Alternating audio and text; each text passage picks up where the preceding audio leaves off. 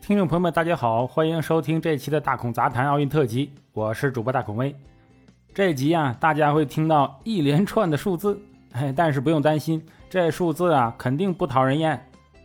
东京奥运会啊将于今天闭幕，对于那些得了奖牌的运动员呢，各国都有不一样的奖励。由于国际奥委会的第四十条规定严格限制了运动员通过奥运会为赞助商打广告。许多运动员此前都很难因奥运会而获利了，比如2008年美国柔道运动员哎隆达·鲁西在获得北京奥运会柔道铜牌的几个月后，就因为贫困陷入无家可归的境地。为了避免此类的悲剧重演，为了激励运动员，不少国家都制定了政府的支持政策，比如说印尼政府吧，就特别设立了奖金的激励政策。在这个羽毛球女子双打夺冠的印尼选手，哎，格雷亚波利和阿普里亚尼，哎，拉哈尤，就收到了政府提供的五十亿印尼卢比，哎，约合人民币二十二点五万元现金奖励。不过呀，这两位女将还收获了更多，一家肉丸子连锁店承诺送他们一人一家餐厅。这个拉哈尤的家乡苏拉威西岛地区负责人则承诺呀。送他五头牛和一所房子。这个印度选手米拉拜查努在奥运会女子举重四十九公斤级决赛拿下银牌，这是哎印度东京奥运会首块奖牌，他也因此获得一百万印度卢比，约合人民币八点七万的奖金。这个米拉拜获奖后被誉为国家英雄，有披萨公司表示他愿意永久提供免费披萨给他吃。还有电影公司表示将向米拉拜永久免费开放，更有一个印度的加密币公司提出了一个比特币奖池，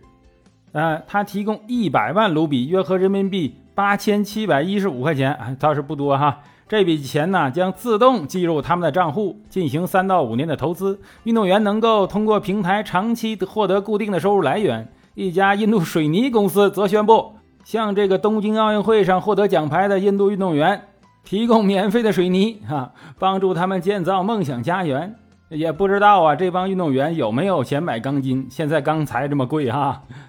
从这个目前来看呢，车子、房子是这个运动员奖励中最为常见的。哎，这个新闻媒体报道过，俄罗斯就曾向里约奥运会上所有获得奖牌的运动员赠送了汽车、公寓和一匹赛马啊。生活必需品也少不了嘛。德国运动员则赠送了终身的啤酒，嗯，随便喝。白俄罗斯运动员则获得过香肠。哎，这个韩国的奖品呢，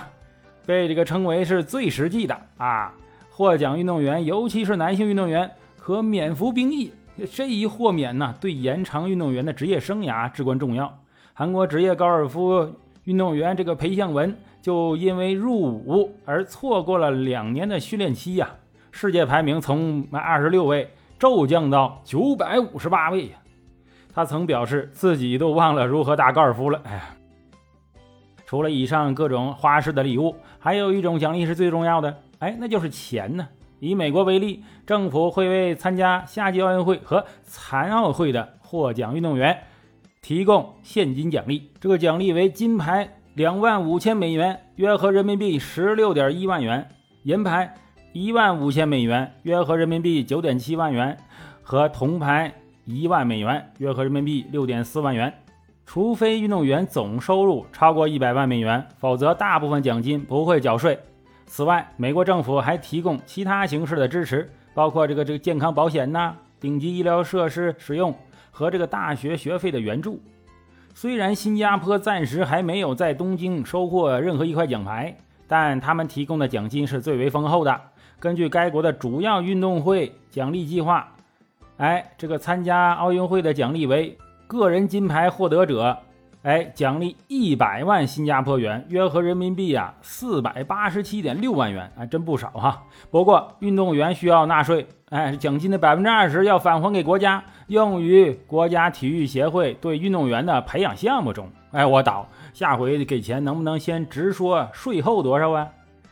这个东道主日本给出的奖牌奖励在各国处于中段水平，哎，金牌奖励为四万五千美元，约合人民币二十九万元；银牌为一万八千美元，约合人民币十一点六万元；铜牌为九千美元，约合人民币五点八万元。据称，日本棒球队如果能赢得比赛，将获得额外的四万五千美元奖励。也有国家不会为这个奖牌者提供额外的报酬，比如英国、新西兰、挪威、瑞典等。这就需要运动员自己想办法找钱了，比如参加更多的国际赛事以赚取奖金，或者呢寻求赞助商的赞助啊。有媒体报道，少数运动员可能在参加奥运会前或在奥运会上取得成绩后，获得数百万美元的代言或赞助合同。